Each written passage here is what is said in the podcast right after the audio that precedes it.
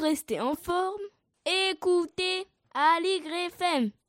Écoute, il y a un éléphant dans le jardin.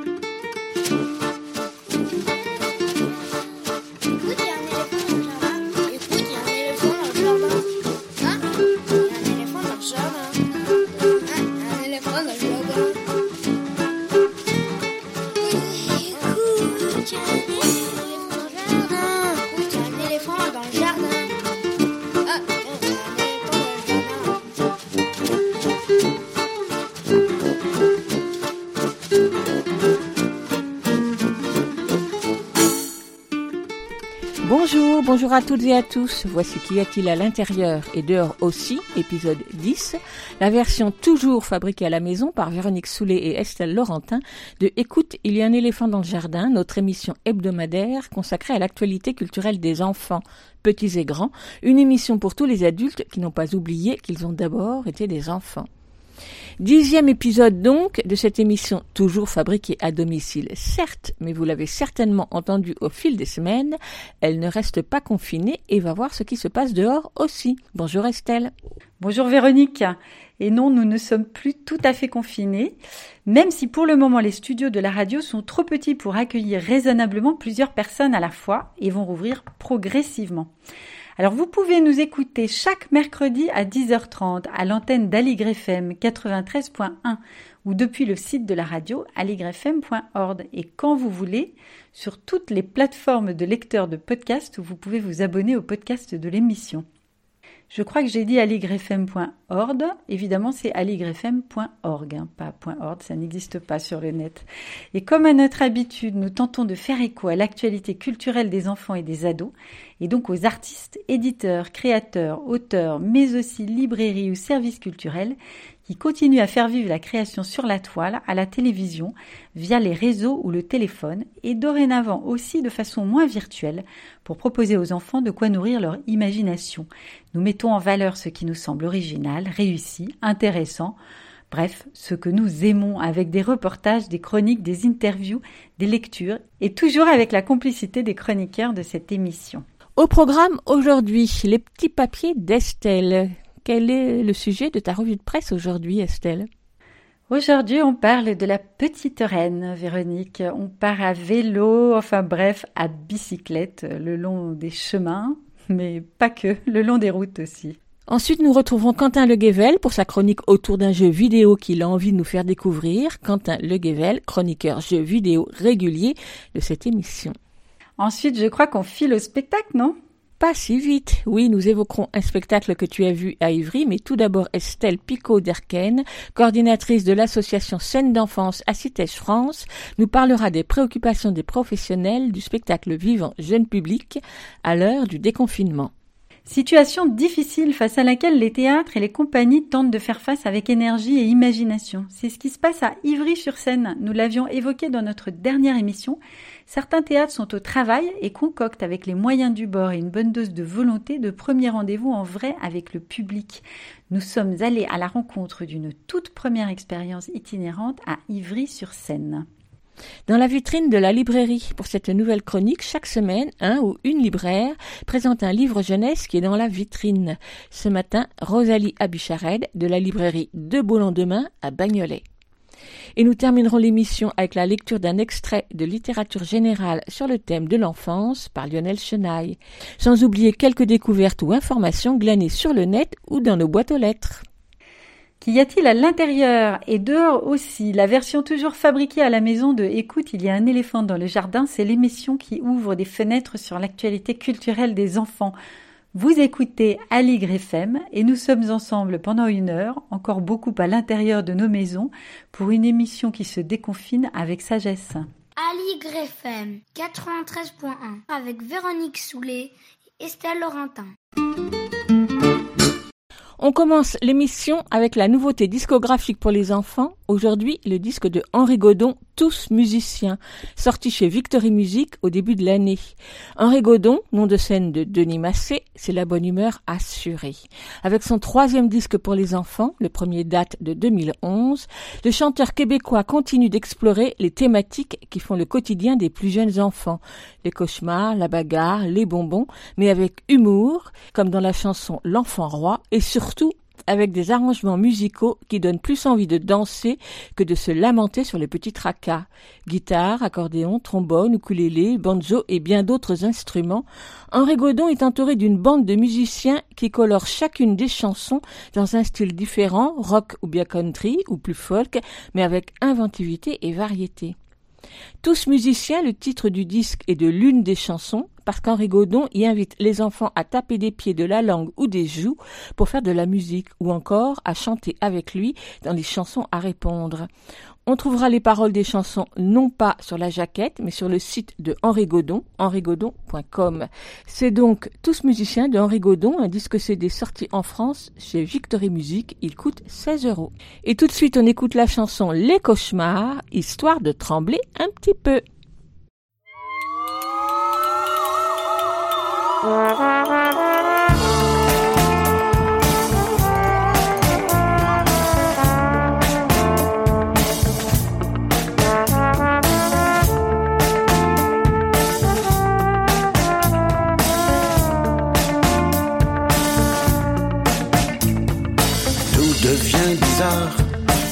monde des cauchemars. C'est comme un film d'horreur dans la tête d'un rêveur.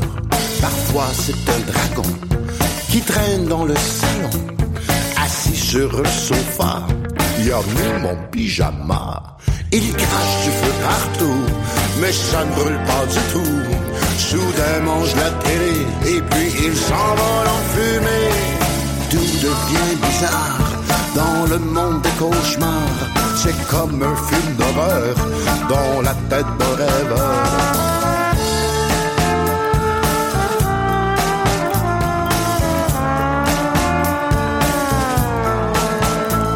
Parfois c'est mon petit frère qui est changé en sorcière.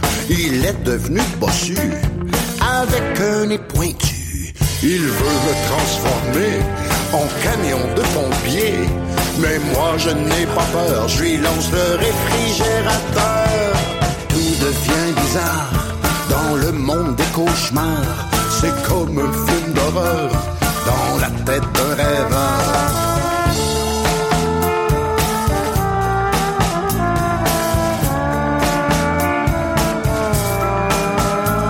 Parfois je suis un géant sur un bateau volant. Il y a tous mes amis qui sont tout petits, tout petits, tout petits, tout petits. Ils me suivent dans le ciel, assis sur des poubelles, et on plonge vers le bas dans un pudding en chocolat. Tout devient bizarre dans le monde des cauchemars. C'est comme un film d'horreur dans la tête de rêveur.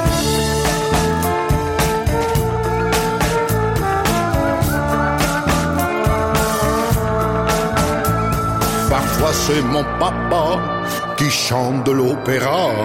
Il n'arrête pas de rire avec ses grandes dents de vampire. Mais moi je trouve pas ça drôle. J'aime mieux le rock and roll. Et puis je me réveille, je sors du pays des merveilles. Tout devient bizarre dans le monde des cauchemars. C'est comme un film d'horreur dans la tête d'un rêveur. Tout devient bizarre dans le monde des cauchemars. C'est comme un film d'horreur dans la tête d'un rêveur.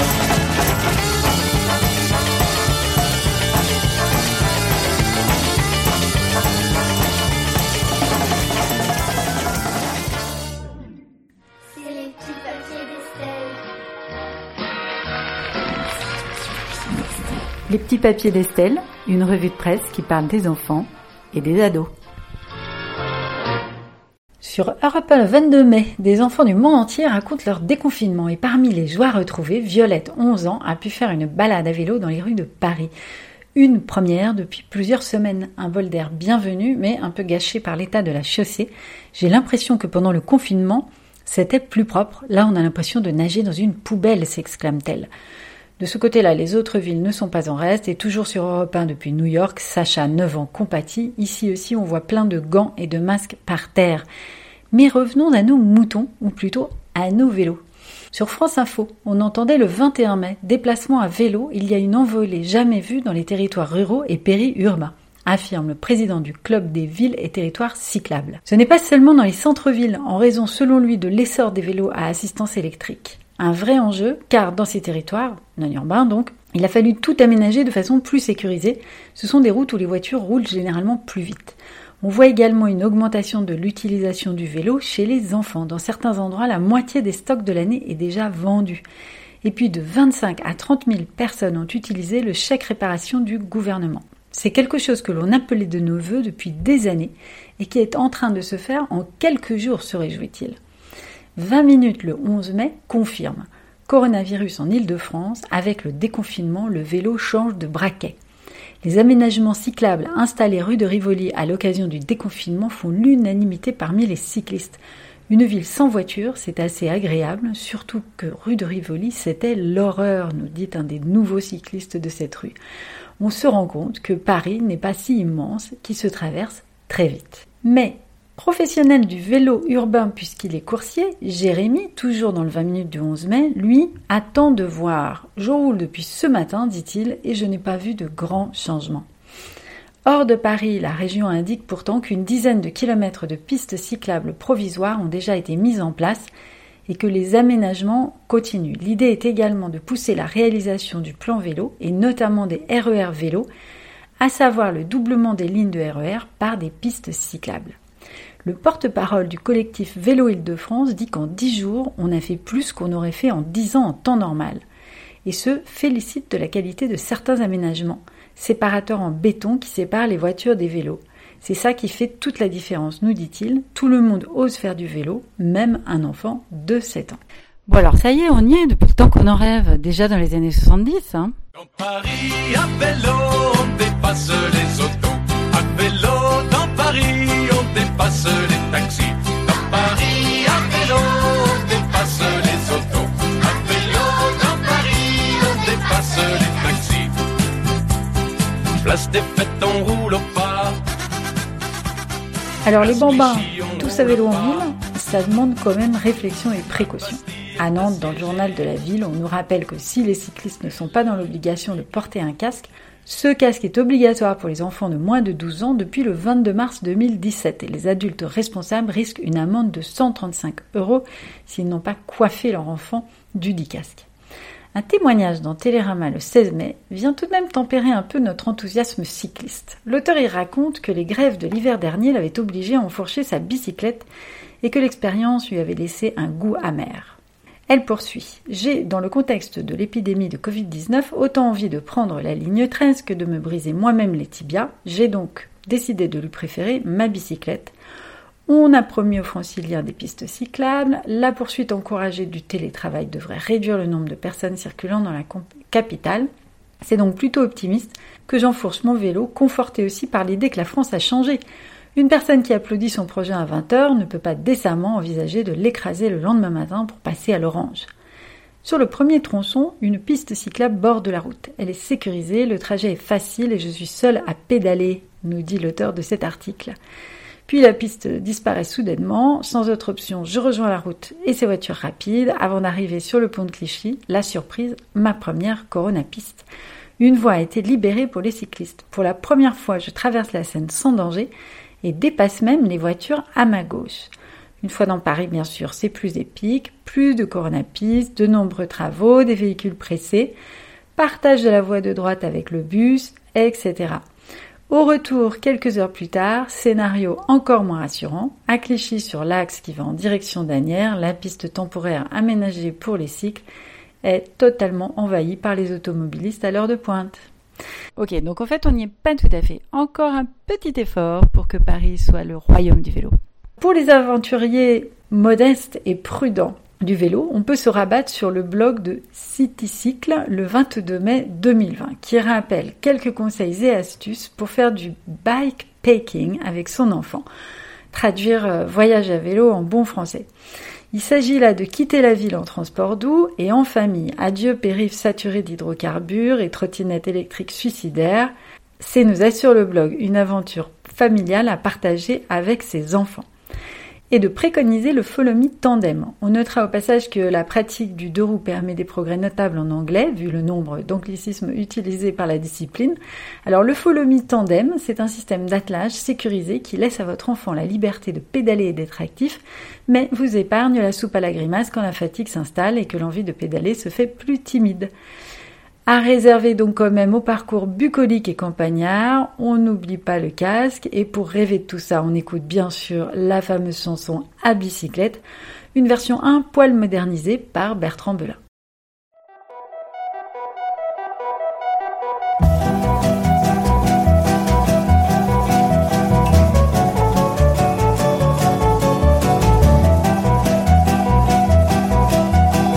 Quand on partait de sur les chemins, à bicyclette. Nous étions quelques bons copains. Il y avait François, il y avait Firmin, il y avait Francis et Sébastien. Et puis Paulette. On était tous amoureux d'elle, on se sentait pousser des ailes à bicyclette. Sur les petits chemins de terre, on a souvent vécu l'enfer pour ne pas mettre pied à terre devant Paulette. Faut dire qu'elle y mettait du cœur, c'était la fille du facteur à bicyclette. Et depuis qu'elle avait 8 ans, elle avait fait en le suivant tous les chemins environnants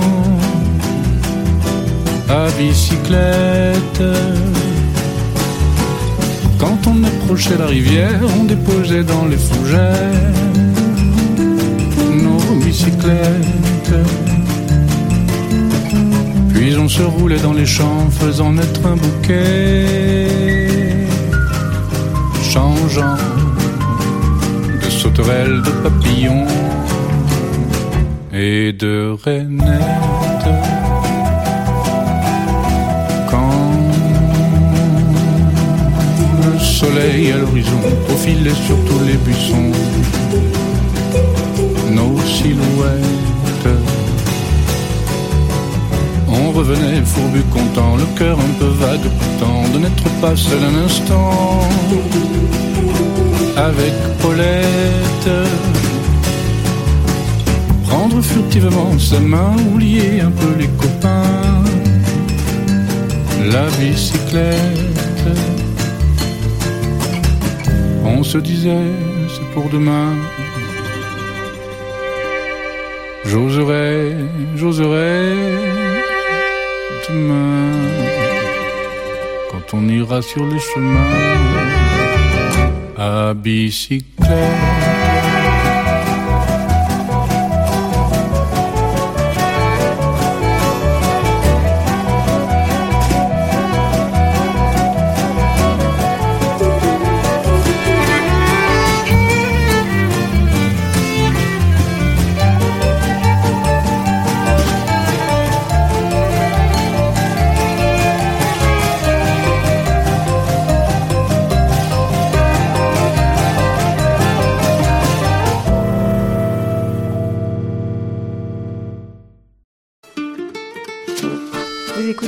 FM sur 93.1.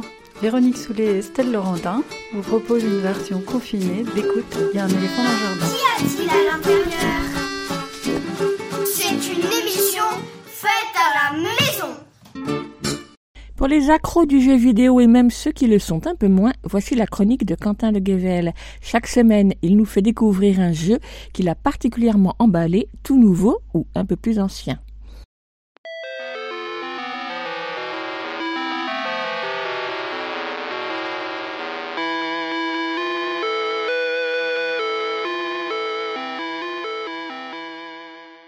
Les jeux vidéo rechignent souvent à vous faire incarner le méchant. On peut bien sûr citer Dungeon Keeper, qui vous mettait dans les chaussures d'un horrible personnage à la tête d'un donjon rempli de monstres, que de ville zéro faisait rien qu'à embêter, et qui au final passait presque pour les réels vilains dans leur entêtement absurde à vous pourrir la vie.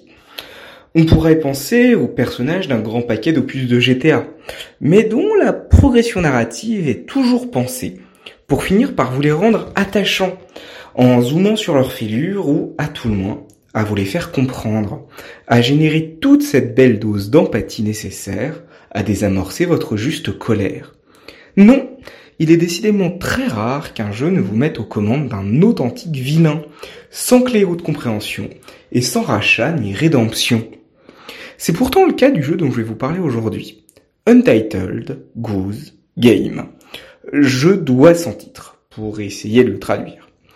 Car oui, le but ici est d'incarner une oie qui a décidé visiblement de terroriser une ville entière en martyrisant ses habitants, avec un talent et une créativité qui laissent, ma foi, pantois. Un jeune garçon est en train de jouer dans la rue avec son jouet. Quoi de plus doux que de s'approcher, tirer sur ses lacets, profiter de son inéluctable chute pour lui piquer ses lunettes, et utiliser cette cécité momentanée pour lui voler son avion et le poser directement sur le stand d'un vide-grenier voisin, obligeant le dit enfant à racheter son propre jouet entre sarrau anglo et argent de poche offert. Ça vous semble absolument atroce? Euh, Ça l'est et ce n'est qu'une des nombreuses possibilités offertes par ce jeu qui, en vous proposant d'incarner l'oie la plus ignoble que la Terre ait portée, vous met aux commandes d'un des plus purs engins de chaos, de haine et de cacardage que la Terre ait porté. Les mécaniques de jeu sont relativement simples. Vous contrôlez donc cette chère oie et disposez d'un certain nombre de missions, dont certaines, cachées, se révéleront à vous à mesure que vous deviendrez de plus en plus créatif dans vos tortures. Cette oie évolue dans une ville, donc, où vous devrez comprendre à travers des niveaux successifs les manières dont vous pouvez annihiler votre prochain, ces fameuses missions, donc, à la manière d'un puzzle game du chaos. Les contrôles de loi sont simples, tout l'enjeu résidant en fait dans votre manière de vous emparer des éléments du décor et de les utiliser de la manière la plus efficace possible. Une pancarte anti-oie? Décrochez-la. Le fermier qui l'avait accrochée revient et s'apprête à la fixer dans le sol d'un coup de marteau Attendez la dernière seconde pour un grand coup de cacardage visant à dévier son marteau en direction d'un pouce, de son pouce. Et ceci n'est bien entendu clairement pas le pire que vous puissiez faire. Alors oui, la question se pose. Est-ce que ce jeu n'est pas ce qui peut se faire de pire? Eh bien, non. Déjà parce que ces mécaniques sont extrêmement fines et qu'on prend un réel plaisir à explorer les niveaux et à en comprendre toutes les interactions possibles. Ensuite, parce que cette loi crée la parfaite distanciation pour vivre une catharsis tout à fait épanouissante et désamorce complètement ce qui serait autrement des scènes, avons-le, assez horribles. Bref, Untitled Goose Game, c'est le genre d'ovni réjouissant qu'on souhaiterait voir plus souvent. Bon, si possible, pas en vrai dans un jardin. C'est disponible sur Switch, PlayStation 4, Xbox One, Windows et Mac pour une quinzaine d'euros. On y jouera avec des enfants à partir de 9 ans, en espérant tout de même qu'on ne leur donne pas trop de mauvaises idées. Et dans le pire des cas, dites-vous que si vous transformez vos enfants en démons, ce seront des démons extrêmement créatifs dans leur volonté de destruction. Et ça, j'imagine que c'est déjà ça? C'est déjà ça. Merci Quentin, et à la semaine prochaine. La semaine dernière, nous avons parlé de la situation dans la filière du livre avec l'appel des éditeurs indépendants. Cette semaine, nous évoquons celle du spectacle vivant. Il convient d'accorder la plus grande considération à la jeunesse de notre pays dans l'épreuve actuelle. Ce sont avec ces mots qu'à la fin du mois dernier, l'association Scène d'enfance à Citège France a souhaité attirer l'attention du ministre de la Culture en lui adressant un courrier pour évoquer la situation du spectacle jeune public suite au confinement. On le sait, la situation sanitaire a plongé le monde du spectacle dans une situation assez catastrophique. Les représentations sont à l'arrêt, les tournées sont suspendues, même si, et tu en parleras tout à l'heure Estelle, les lieux culturels tentent de se réinventer pour continuer à aller de l'avant. Du côté du jeune public, du côté des enfants donc, la situation est doublement difficile pour les compagnies et les artistes, mais aussi pour les enfants qui ont été et sont fragilisés plus que de raison par la crise. Cette situation particulière, bien sûr, préoccupe l'association Scène d'enfance à France, l'association professionnelle du spectacle vivant jeune public, association dont nous suivons régulièrement les actions dans cette émission. J'ai donc demandé à Estelle Picot-Derken, coordinatrice générale, de nous dire pourquoi l'association a souhaité s'adresser au ministre, mais tout d'abord, je lui ai demandé de présenter l'association Scène d'enfance à CITES France. Micro. Oui, donc nous sommes une association euh, qui regroupe l'ensemble des professionnels du spectacle vivant à destination euh, de l'enfance et de la jeunesse. Cette association a pour particularité de réunir euh, aussi bien des structures que des compagnies c'est assez rare pour le souligner, et également des associations nationales euh, d'éducation artistique et populaire. Elle a plusieurs euh, grandes missions, grands axes de travail qui euh, sont effectivement bah, une mission fédératrice, hein, de regrouper à travers des actions les professionnels, mais qui sont avant tout des endroits de réflexion et de partage, notamment sur les politiques publiques, puisque nous sommes un interlocuteur privilégié du ministère de la Culture, alors comme on aime à le dire, privilégié mais vigilant, Donc, euh, on organise des grands rendez-vous. L'année dernière, nous avions euh, eu les états généraux art vivant, enfance et jeunesse à Nantes, où nous avions euh, partagé avec le ministre des préconisations et des engagements qui ont été écrits par plus de 400 professionnels. Après, on a un autre volet d'action qui est l'organisation de deux temps forts. Le 1er juin, des écritures théâtrales jeunesse. Je pense que vous en avez déjà fait d'écho du reste. Régulièrement. C'est un peu notre fête de la musique, mais ce jour-là, on fête les auteurs. Les auteurs jeunesse qui sont très nombreux parce que euh, il y a plus d'une cinquantaine d'auteurs euh, jeunes publics présents euh, sur l'ensemble des territoires ce jour-là. Donc avec des formes extrêmement variées, des partenaires très différents que sont les grands théâtres, les petits théâtres, mais encore les villes, les écoles. Ça prend différentes couleurs. Là, cette année, bien sûr, l'édition sera très particulière puisqu'on sera dans une période de, post-confinement, mais on aura plein d'initiatives. Donc, euh, moi, je vous invite à venir nous rejoindre, notamment le 1er juin à 18h, puisqu'on aura l'auteur euh, québécoise Juliane Lebeau qui lira un texte et nous partagerons quand même quelques initiatives avec des enfants seront portées ici et là. La lettre que vous avez adressée au, au ministre, avec lequel vous êtes en lien régulier, donc, a pour titre Il convient d'accorder la plus grande considération à la jeunesse de notre pays dans l'épreuve actuelle. Vous pensiez en écrivant ce texte, en l'intitulant comme ça, que cela faisait défaut au ministre, au ministère? Une considération dont il n'avait pas pris la mesure? Alors, on a quand même euh, régulièrement et toujours, même si les choses progressent et avancent, un, problème de, considération euh, sur la création euh, vis-à-vis des jeunes générations. On sent bien que dans les discours, euh, les choses sont là. Après, de manière pratique et concrète, euh, c'est plus compliqué. Mais là, on est surtout très inquiet euh, parce que les enfants subissent. On sait bien qu'ils subissent différemment ce confinement et ce post-confinement entre inégalité sociale, égalité, inégalité numérique, pardon. L'école reprend, mais elle reprend très lentement.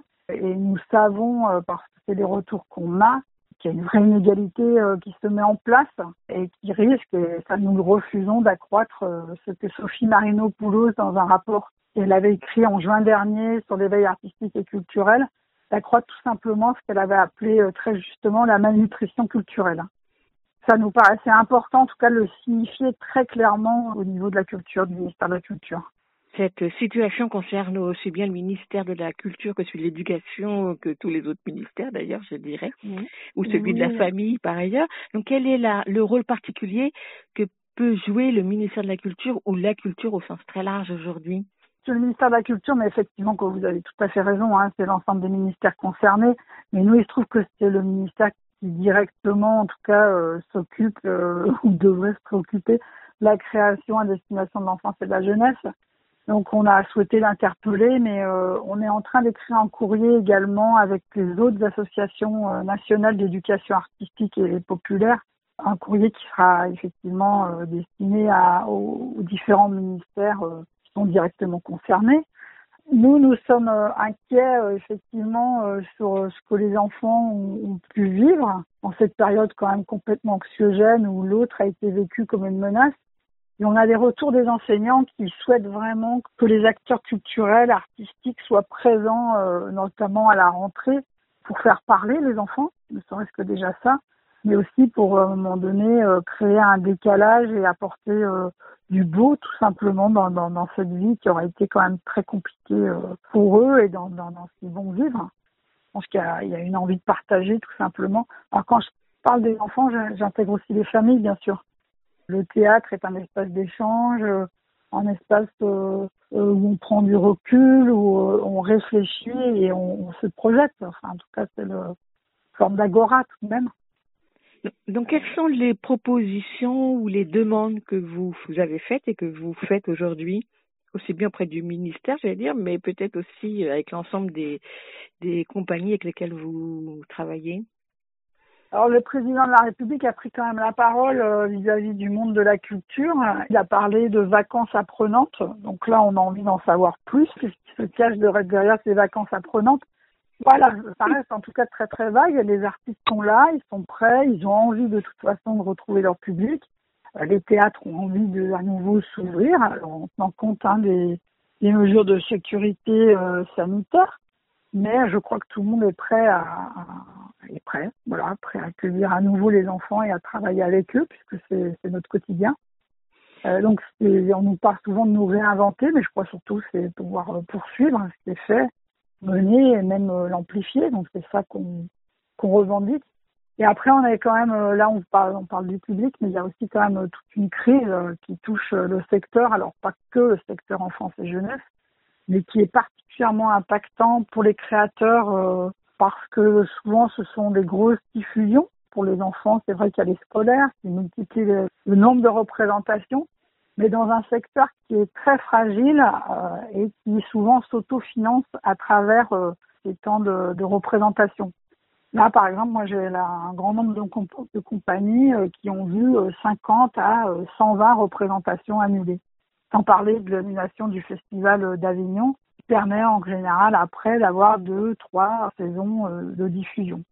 On souhaitait quand même alerter sur cette situation-là que vivent concrètement les, compagnies vraiment demander au, ministre d'avoir une attention euh, particulière aux spécificités de ce secteur et également sur l'éducation artistique et culturelle, sur voir comment euh, les artistes retournent dans les écoles et comment elles le font et, et la nécessité que représente euh, la présence de l'artiste au sein du parcours éducatif de l'enfant.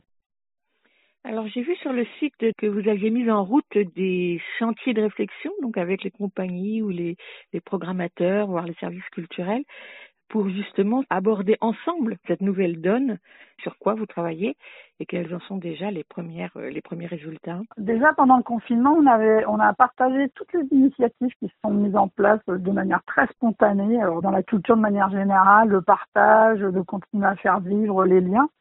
Il y a énormément de choses euh, qui ont été euh, proposées. Donc ça, on a essayé de les relayer au maximum et bien sûr d'assurer une veille juridique. Là, on sent qu'on un passage à, on passe à autre chose, c'est-à-dire qu'il y a quand même eu une panique généralisée sur euh, qu'est-ce qu'on fait face aux annulations, est-ce qu'on va rouvrir nos théâtres, est-ce qu'on les rouvre pas? Et au final, pour l'instant, c'est toujours pas le cas. Mais en tout cas, les équipes artistiques ont repris le chemin des répétitions, ce qui est déjà une très très bonne chose.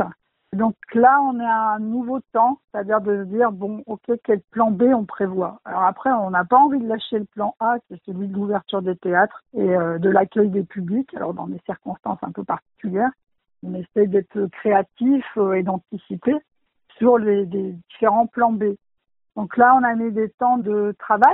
Euh, le premier a eu lieu la semaine dernière. Il concernait la question des jauges, c'est-à-dire comment on accueille euh, le public euh, avec la distanciation physique nécessaire. Qu'est-ce qu'on on invente avec les enfants? Est-ce qu'on retourne dans les écoles? Et on, on s'est aperçu, par exemple, que ce qui était intéressant, c'est que là, les lieux non équipés souvent posent problème sont euh, actuels et plus euh, propices à accueillir à nouveau des, des, spectacles, comme quoi il y a un petit peu d'optimisme à travers tout ça.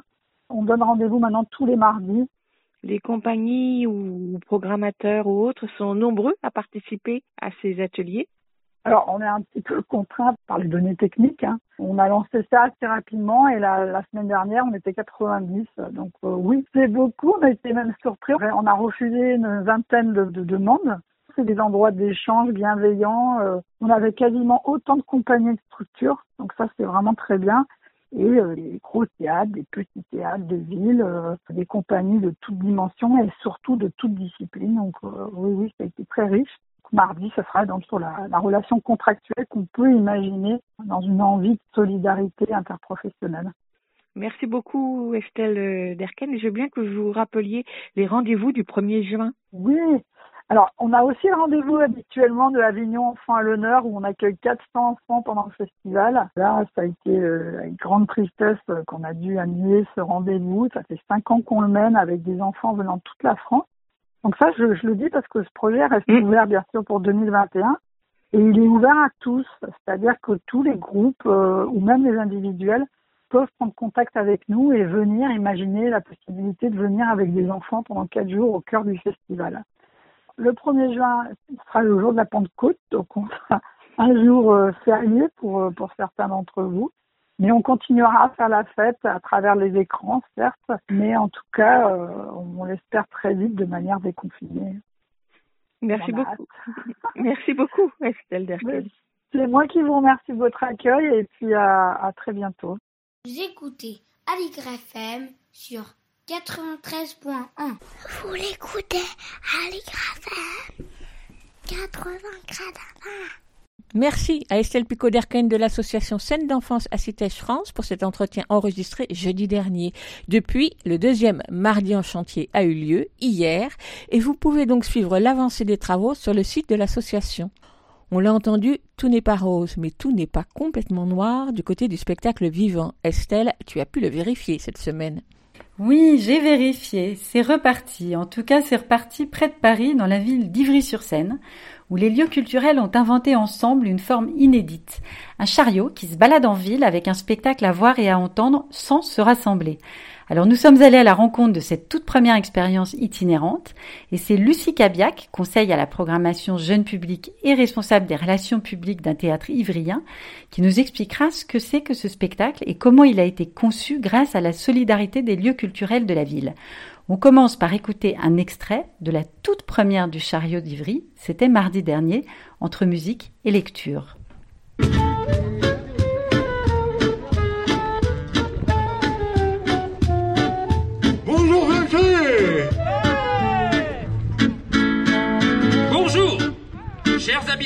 Quartier Hoche, les conditions ne nous permettent pas de nous rencontrer dans nos salles de théâtre, nos cinémas, nos médiathèques et tous nos lieux culturels. Alors en tant que ville remplie d'artistes attachés profondément à la culture et la culture pour tous, nous vous présentons le chariot des quartiers d'Ivry que l'on applaudit. Oh Habitants du quartier,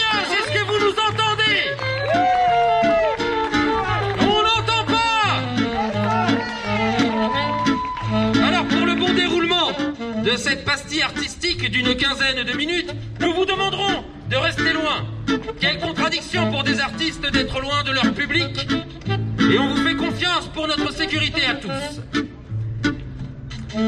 Mesdames et messieurs, c'est avec une joie immense que je vous propose de commencer avec notre chanteur international ivrien, Merlot, accompagné d'Olena. Bonjour Merlot. Bonjour, comment allez-vous Merci.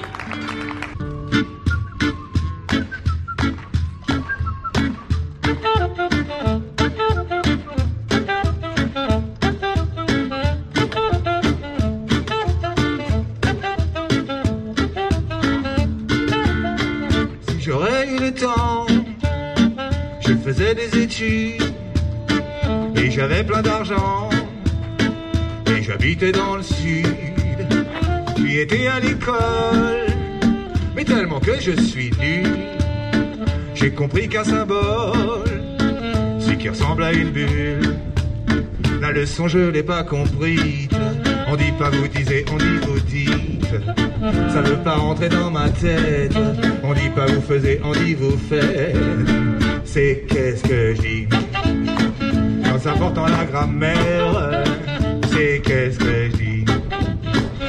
J'arrive pas à m'y faire. J'y étais au dentiste pour qu'il me refait les dents. J'y étais au coiffeur. J'ai acheté des vêtements. Et peine que j'ouvre la bouche, que je les vois qui se marrent. C'est là qu'ils ont pas de problème avec le verbe avoir. Malgré que je suis pas si nul, je comprends pas ce qu'il faut que je fais. Faisiez des belles formules, et moi des fautes de français. Allez, c'est qu'est-ce que dis C'est important la grammaire, c'est qu'est-ce que dis Non, j'arrive pas à m'y faire. Allez, tout le monde là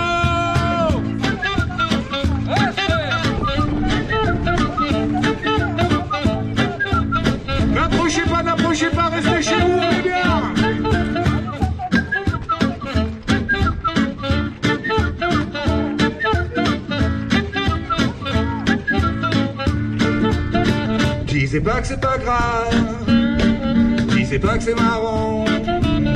Les problèmes grammaticaux, c'est un vrai handicapement. C'est vrai le truc que je pas, non c'est pas si évident. C'est parce que les gens y croient. Conjuguer les temps. M'a dit qu'un café la grammaire. Si je le trouve, c'est promis. Je sais ce que je vais lui faire. Moi qui s'occupe de lui. C'est qu'est-ce que dis C'est important la grammaire. C'est qu'est-ce que Donc j'arrive pas à m'y faire.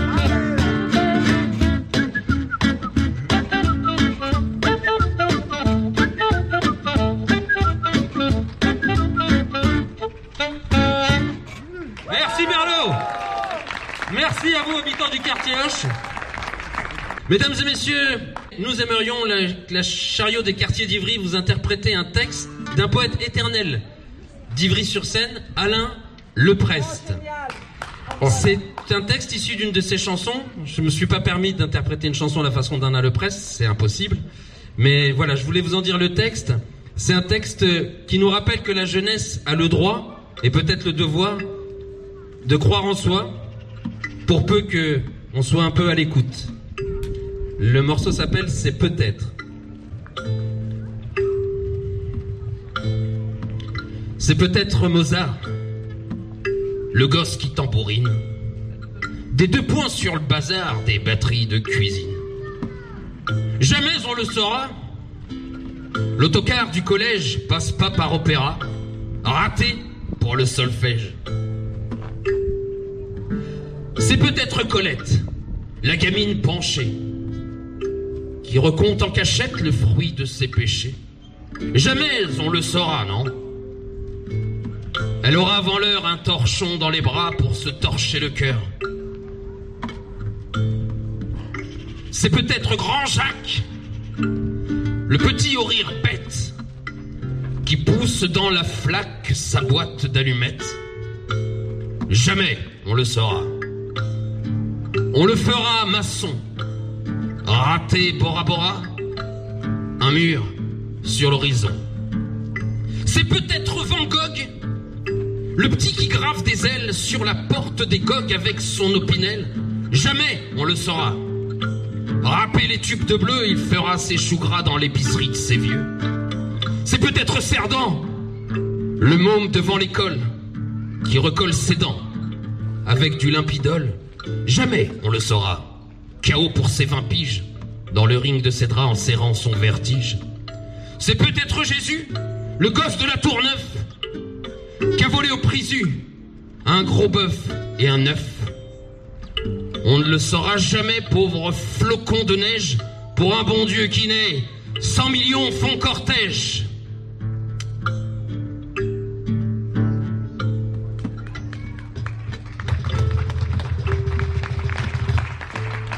Merci mesdames et messieurs. Vous nous entendez toujours Là-haut On vous passe le bonjour une nouvelle fois. Ce qu'on vient d'écouter, c'est un extrait de la première sortie du chariot d'Ivry. C'était mardi de la semaine dernière. Quelques artistes réunis par les lieux culturels d'Ivry-sur-Seine, installés sur une carriole magnifiquement décorée pour l'occasion, sont sortis dans les rues de la ville pour y proposer un bref spectacle, visible des fenêtres et de la rue par les habitants. On a entendu dans cet extrait le chanteur Merlot et une lecture par un comédien du théâtre coopératif Duende d'un texte d'Alain Leprest, chanteur et poète disparu il y a quelques années et qui a vécu à Ivry et fut souvent l'invité du théâtre d'Ivry Antoine Vitesse. Pour en savoir plus, j'ai demandé à Lucie Cabiac, responsable entre autres des relations publiques de ce théâtre dans les quartiers d'Ivry, de nous expliquer comment ce projet est né. Elle nous raconte, après cette première sortie, comment tous ensemble, artistes et structures culturelles de la ville ont imaginé et mis en œuvre cette joyeuse et libre épopée dans le respect bien sûr des recommandations sanitaires pour combattre l'épidémie qui bouleverse nos quotidiens depuis trois mois. Tout d'abord, je lui ai demandé de nous rappeler où en était le théâtre d'Ivry-Antoine Vitesse à la fin du confinement, au début de ce mois de mai. On programme beaucoup de spectacles jeunes publics à destination des scolaires à Ivry et tous les niveaux de classe, euh, maternelle, primaire, viennent voir un spectacle. Donc euh, le nombre de représentations annulées est énorme. Nous, on a privilégié euh, au maximum pour une meilleure diffusion des spectacles, le report des spectacles, et quand ça n'a pas pu se faire, de payer les artistes quoi, au coup plateau. Voilà, ça c'est la situation générale, comme dans tous les lieux, avec euh, pour l'instant pas de perspective de, reprise ou alors euh, dans des conditions qui rendent compliqué le fait de se projeter, je trouve. Et quand on est une scène publique et qu'on a le devoir d'ouvrir au maximum d'habitants, comment procéder? Pour que les salles ne soient pas restreintes par la jauge aux euh, habitués les plus fervents. Ou l'idée des chariots, enfin, du chariot d'Ivry, c'est comme ça qu'on l'appelle, elle vient, elle vient pour commencer à pallier ça, à retrouver du lien avec les familles qui viennent pas forcément. Alors, ce chariot, d'ailleurs, il a trouvé sa dénomination assez tardivement, peut-être la veille de, sa première sortie.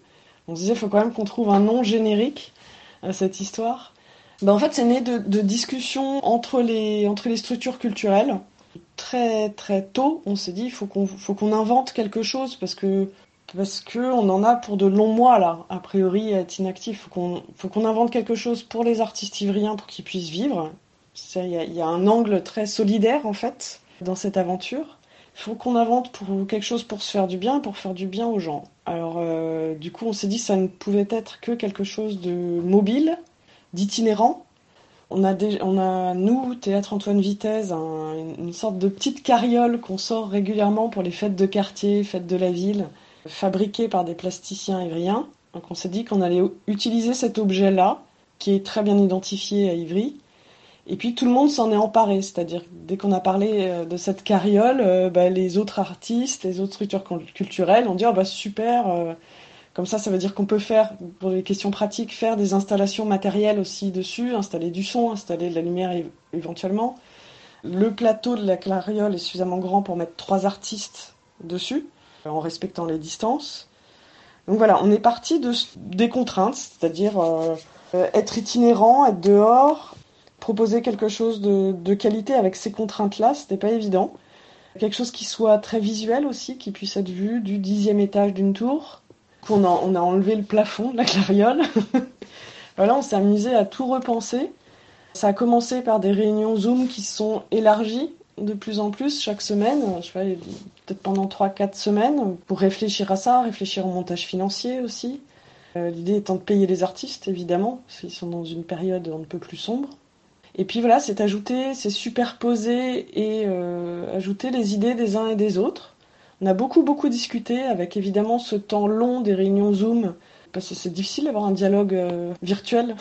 Un dialogue, c'est aussi se couper la parole, et, en Zoom, euh, bah non. Puis on approchait de la date, puis on s'est dit, oh là là là, comment on va faire pour accéder à telle cité, la barrière, euh, qui a le numéro de téléphone de la bonne personne de l'OPH qui va pouvoir nous ouvrir la borne, la barrière. Voilà, on s'est dispatché un peu les rôles selon les connaissances de la ville des uns et des autres. Et puis, euh, voilà, comme toute aventure collective, c'est à la fois complexe et formidable. C'est-à-dire, c'est, euh, ça n'additionne pas les, énergies, ça les multiplie. Parce que cet élan fait du bien à tous. Se mettre en œuvre nous-mêmes pour faire quelque chose nous fait déjà beaucoup de bien. Euh, aux artistes ivriens, ivriennes, et aux structures culturelles, c'est se, se, concentrer sur autre chose que la gestion des annulations de spectacles, ce qui est quand même assez mortifère. Quoi.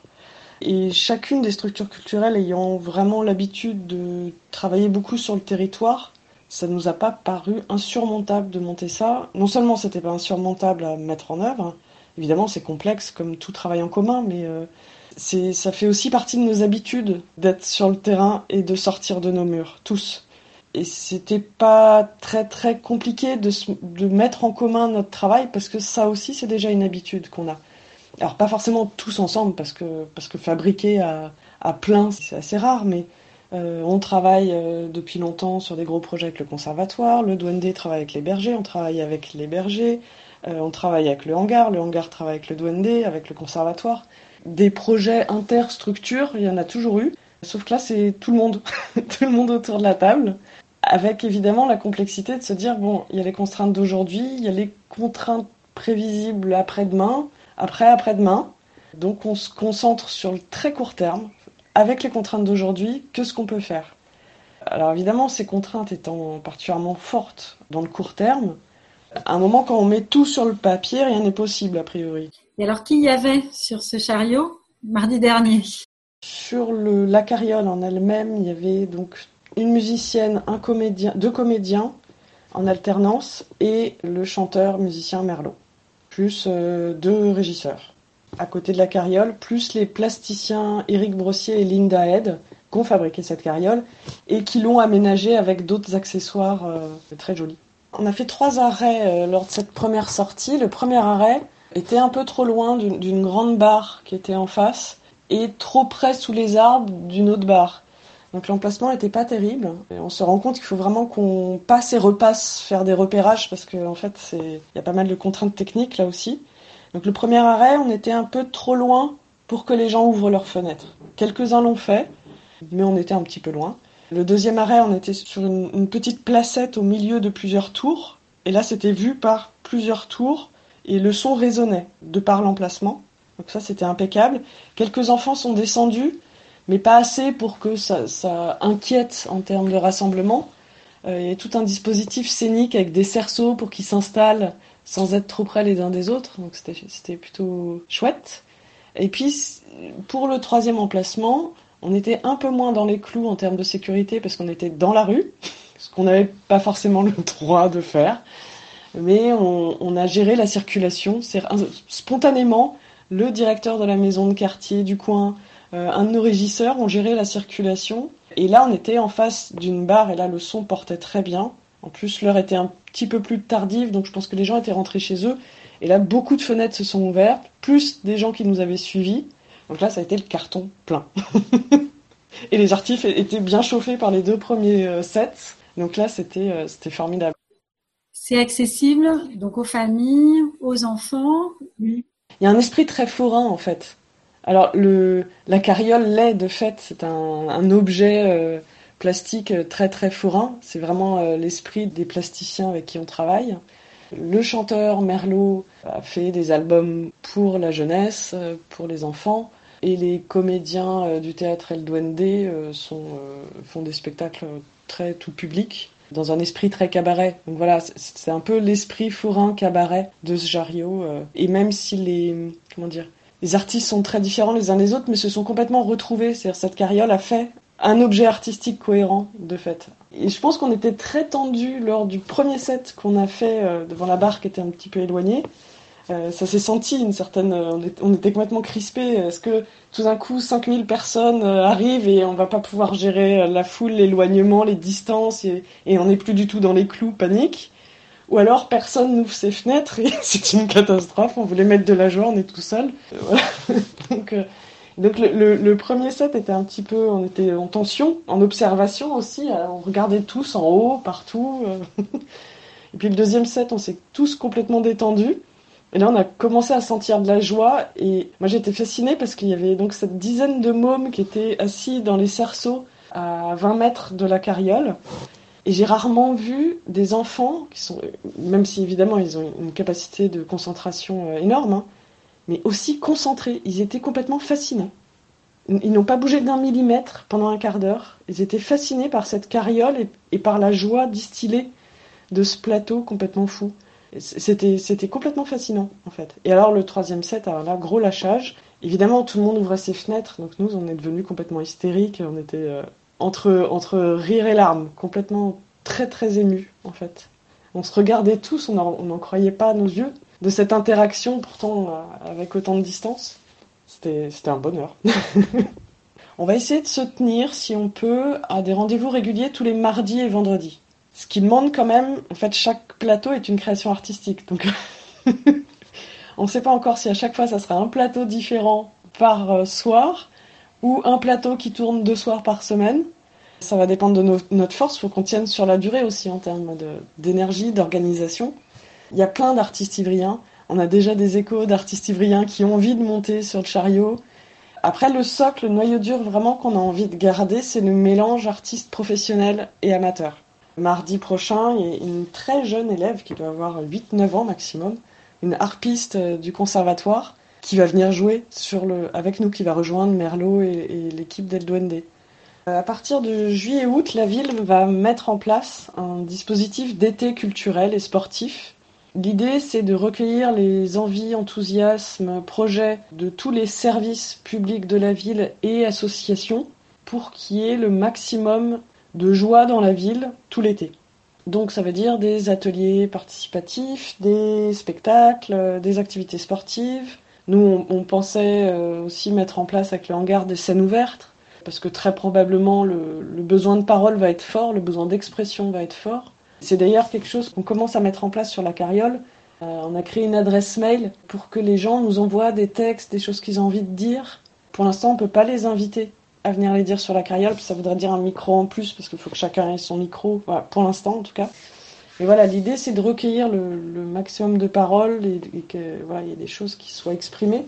Et l'idée de cet été culturel à Ivry, c'est ça aussi, c'est-à-dire c'est à la fois des propositions artistiques, mais aussi des temps de création avec les habitants, des ateliers théâtre, euh, des ateliers musique, euh, des scènes ouvertes. Euh, voilà, peut-être cette coordination, d'ailleurs, ce qu'on a monté là avec le, chariot des, quartiers d'Ivry sera peut-être un, nous servira à mieux nous coordonner aussi pour la suite, pour proposer des choses pendant l'été et même plus tard d'ailleurs. C'est tout ce qu'on souhaite à ces artistes et à ces lieux culturels d'Ivry, d'avoir inventé un nouveau modèle solidaire qu'ils pourront garder pour travailler ensemble plus encore qu'avant. Un grand merci à Lucie Cabiac pour cette interview.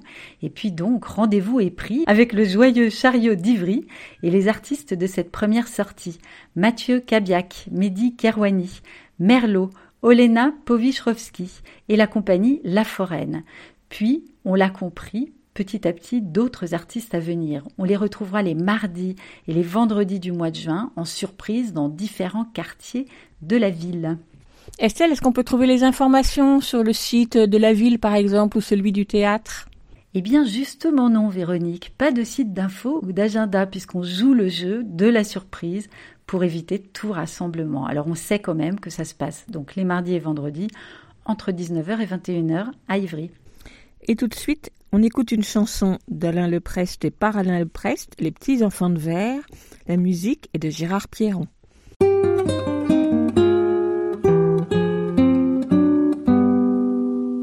Y a pas que sur terre les petits enfants de verre, y a aussi des fois les petits enfants de bois, les petits qu'on attache au pan de leur tâche et qui vieilliront bonnets dans nos fronts.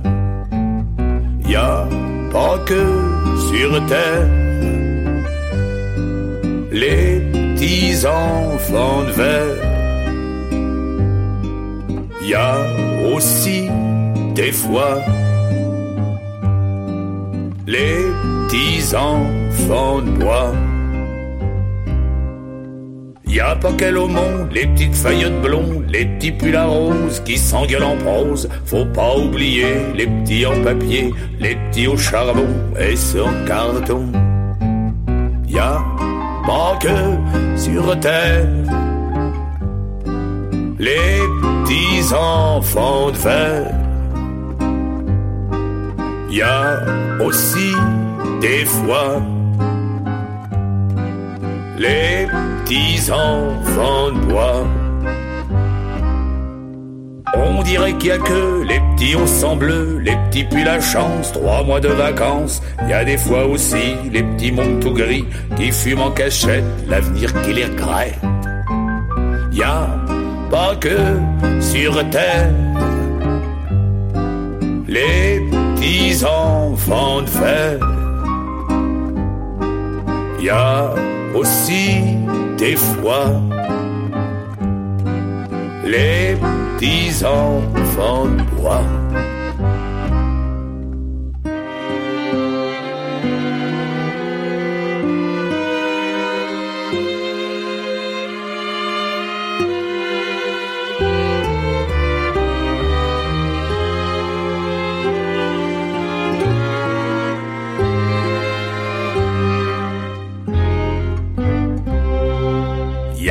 Sous le ciel, les tartines de miel, les petits gna gna gna qui sucent du nougat.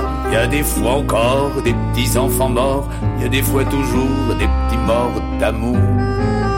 Y a pas que sur terre les petits enfants de fer. Y a aussi des fois les petits enfants de bois. Aligre FM 93.1 avec Véronique Soulet et Estelle Laurentin. Dans la vitrine de la librairie chaque semaine, un libraire ou une libraire de Paris ou alentour présente un livre pour la jeunesse qui se trouve dans sa vitrine, celui de son choix, car la vitrine d'une librairie, c'est souvent une sacrée mise en appétit de découvertes littéraires. Aujourd'hui, place à Rosalie Abuchared de la librairie de Beau Lendemain à Bagnolet. La vitrine de la librairie. Bonjour Véronique. Alors je suis Rosalie, je travaille à la librairie de Beau-Lendemain. La librairie de Beau-Lendemain, c'est une toute jeune librairie qui a ouvert ses portes le 31 janvier dernier dans une nouvelle rue du centre-ville de Bagnolet, en Seine-Saint-Denis donc. C'est un espace euh, lumineux de 75 mètres carrés où vous trouverez un beau choix de romans, d'essais, de BD et puis aussi des livres pour enfants bien sûr. Nous sommes euh, à l'origine du projet trois amis libraires, Agathe, Marianne et moi. Et puis notre ambition est somme toute celle de bah, toute bonne librairie de quartier, c'est-à-dire créer un lieu d'échange, de débat, de partage autour des livres qui soient inscrits dans la vie de la ville et du quartier. Autour de nous, c'est encore un peu le chantier car les travaux de la voirie sont pas encore terminés. Il y a une tractopelle qui stationne souvent devant notre vitrine, mais ça ne nous empêche pas de mettre en avant les livres que nous aimons. Alors Véronique, vous m'avez demandé de vous parler d'un livre pour enfants paru de préférence chez un éditeur indépendant. Pardonnez-moi de ne pas avoir tout à fait joué le jeu. J'ai choisi un album euh, paru il y a 10 ans chez Grasset Jeunesse. Alors vous savez, Grasset c'est une grosse maison de littérature et de sciences humaines qui appartient au groupe Hachette, donc c'est pas tout à fait un éditeur euh, indépendant. Mais son département euh, jeunesse détonne et se définit par une production très limitée et qui est rarement sous le feu des projecteurs. J'ai choisi de vous parler d'un album qui s'appelle Le Yark, qui est un conte cruel et très drôle, écrit par Bertrand Santini et illustré par euh, les inoubliables dessins noirs et blancs de Laurent Gataillard. Alors attention, cette lecture est à réserver aux enfants qui ne craignent pas de frémir car le Yark est un monstre qui aime les enfants d'un amour si gourmand que ceux qui croisent son chemin peuvent faire une proie sur leur avenir. Pour vous mettre l'eau à la bouche, je vais vous faire entendre quelques mots de ce texte que vraiment j'adore. Sous leurs airs féroces, les monstres dissimulent toujours quelques faiblesses pouvant les mener à leur perte. King Kong avait le cœur sensible, Dracula redoutait le soleil, le colosse avait les pieds d'argile, le yark, lui, a l'estomac fragile. Son ventre délicat ne tolère que la chair d'enfant sage, un peu comme les vieux qui, avec l'âge, ne digèrent plus que le potage. De nombreuses études musicales démontrent en effet que les bêtises modifient la composition chimique de l'enfant. Quand il commet une mauvaise action, son cœur distille un poison violent et sa chair devient plus toxique que le venin d'une vipère aspic. N'écoutant que son ventre, le yark croque parfois des vilains, mais il regrette aussitôt son festin. Les menteurs lui donnent mal au cœur, les sauvages ont des boutons, et les chenapans lui gâtent les dents. Quant au petit sadique, il lui file la colique. Déplorable faiblesse digestive, le yark aurait cent fois préféré se régaler de sauvages et de méchants comme les chèvres, tout en se nourrissant, débarrasse le monde des orties, des mauvaises herbes et du chien dent. Mais les bons sentiments n'ont jamais nourri personne, et surtout pas les monstres. La nature, qui ne connaît pas de morale, se fiche malheureusement de ce qui est bien et de ce qui est mal. Et depuis la nuit des temps, force est de constater que ce sont toujours les plus gentils qui se font bouffer en premier. Voilà. Donc il s'agissait du Yark, par Bertrand Santini, illustré par Laurent Gapagard, qui est un album paru chez Grasset Jeunesse, qui coûte 13,60 euros. Qu'est-ce que je peux vous dire d'autre qui date de 2011 et qui fait une centaine de pages à lire aux enfants. C'est toujours un peu compliqué de donner des, indications d'âge, mais disons à partir de 5 ans à écouter, si on n'a pas peur d'avoir peur, et à lire tout seul à partir de, de 6, 7, 8 ans. Merci à Rosalie Abicharette de la librairie De Beau Lendemain, 8 allée Rosa Parks à Bagnolet, où vous pourrez retrouver entre autres le Yark de Bertrand Santini et Laurent Gapaillard aux éditions Grâce et Jeunesse. On termine l'émission avec la lecture d'un extrait de littérature générale sur le thème de l'enfance avec Lionel Chenaille. Bonjour Lionel. Bonjour Véronique. Qu'est-ce que tu vas lire aujourd'hui? Alors aujourd'hui, je vais lire un extrait d'un livre qui s'appelle Le ravissement des innocents. C'est un livre de taille Selassie, je ne sais pas trop comment on dit son prénom, Taïé. Taïé Selassie, qui est une auteure née à Londres et qui vit à Rome. C'est l'histoire d'une famille euh, ghanéenne, c'est l'histoire de la famille de Kweku Sai, qui est un chirurgien ghanéen extrêmement réputé aux États-Unis. Et des ruptures et des déchirements vont se produire dans cette famille et chacun va devoir déployer des efforts pour œuvrer à la réconciliation de la famille. Et là, le passage, c'est un extrait où la jeune fille euh, Taïwo, qui a 12 ans, trouve par hasard son père dans une position qui, qui lui pose question. Donc ça s'appelle le ravissement des innocents. On t'écoute.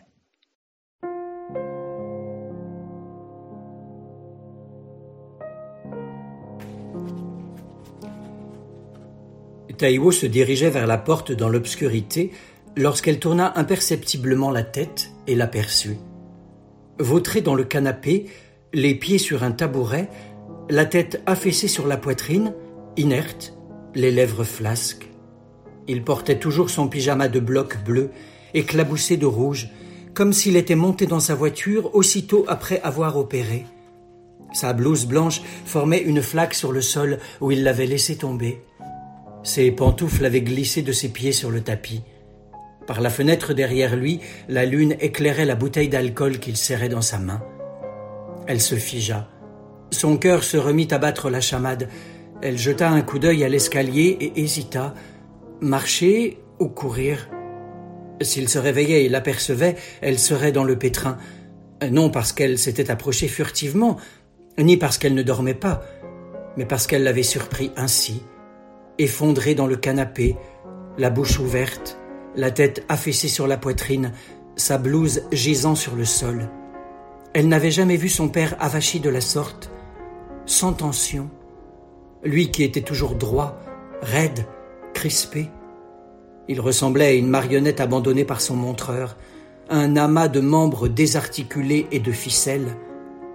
Il serait furieux de découvrir qu'elle l'avait vu dans cet état. Elle allait devoir se précipiter à pas de loup dans l'escalier. Elle n'y parvint pas, ou ne le voulut pas. L'envie de le déranger la tenaillait, de le ranimer, de l'obliger à se réveiller, à se redresser. Alors, elle alla se planter en face de lui, comme s'il s'agissait de son frère Keinde, près du tabouret, devant ses pieds, puis elle eut un mouvement de recul, la main de nouveau sur la bouche pour s'empêcher de crier sous l'effet du choc causé par la plante de ses pieds, constellée de lésions. Comment cela lui avait-il échappé?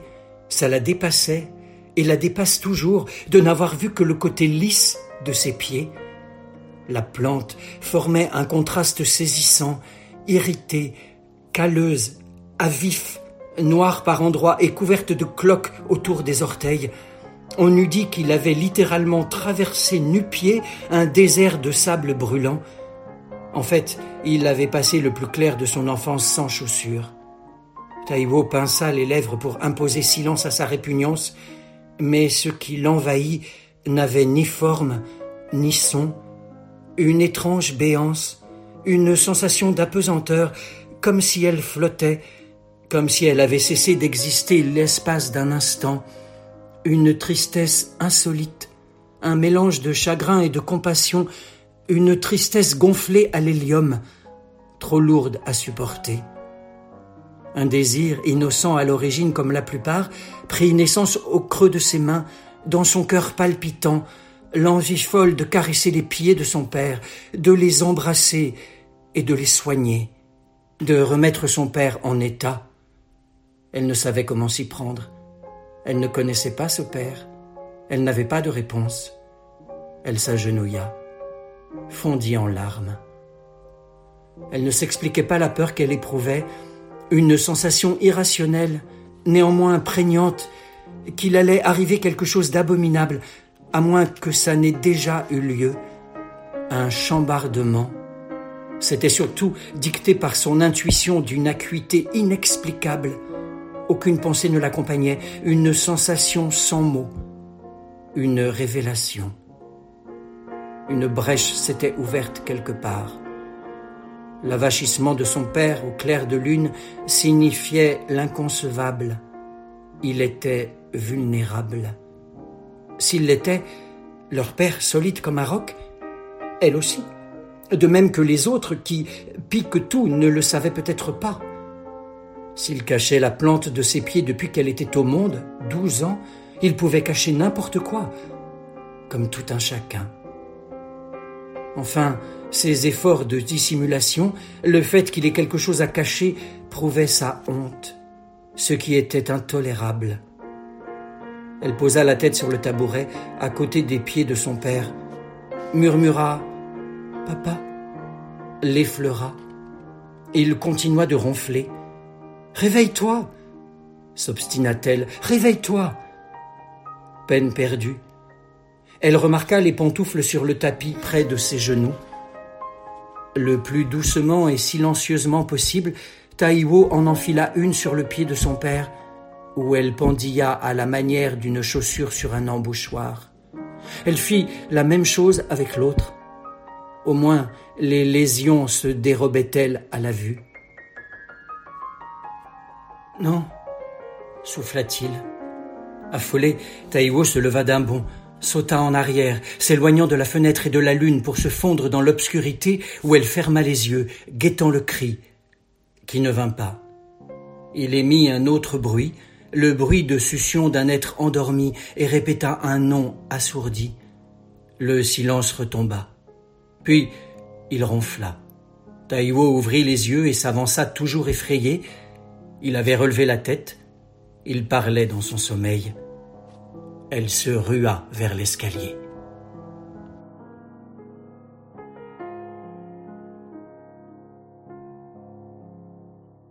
Merci Lionel. Est-ce que tu peux nous rappeler le titre du livre? Oui, ça s'appelle Le ravissement des innocents, c'est de Taïye Selassie et c'est paru dans la traduction française de Sylvie Snetter aux éditions Gallimard en 2014. Merci et à la semaine prochaine. À mercredi prochain. Qu'y a-t-il à l'intérieur et dehors aussi? La version toujours fabriquée à la maison d'écoute Il y a un éléphant dans le jardin, c'est fini pour aujourd'hui. Nous vous donnons rendez-vous mercredi prochain, même heure, même fréquence. En attendant, vous pouvez réécouter cette émission sur le site aligrefm.org, sur la plateforme de podcast Ocha ou votre plateforme habituelle. Et bien sûr, vous abonner pour retrouver les émissions précédentes. Toutes les infos sont sur la page de l'émission. À la semaine prochaine pour voir et savoir ce qu'il y a à l'intérieur et dehors aussi. Ce sera la onzième de cette série d'émissions spéciales de Écoute, il y a un éléphant dans le jardin. À la prochaine. À la semaine prochaine. À la prochaine. À plus. À la prochaine. À plus. À la prochaine. À plus.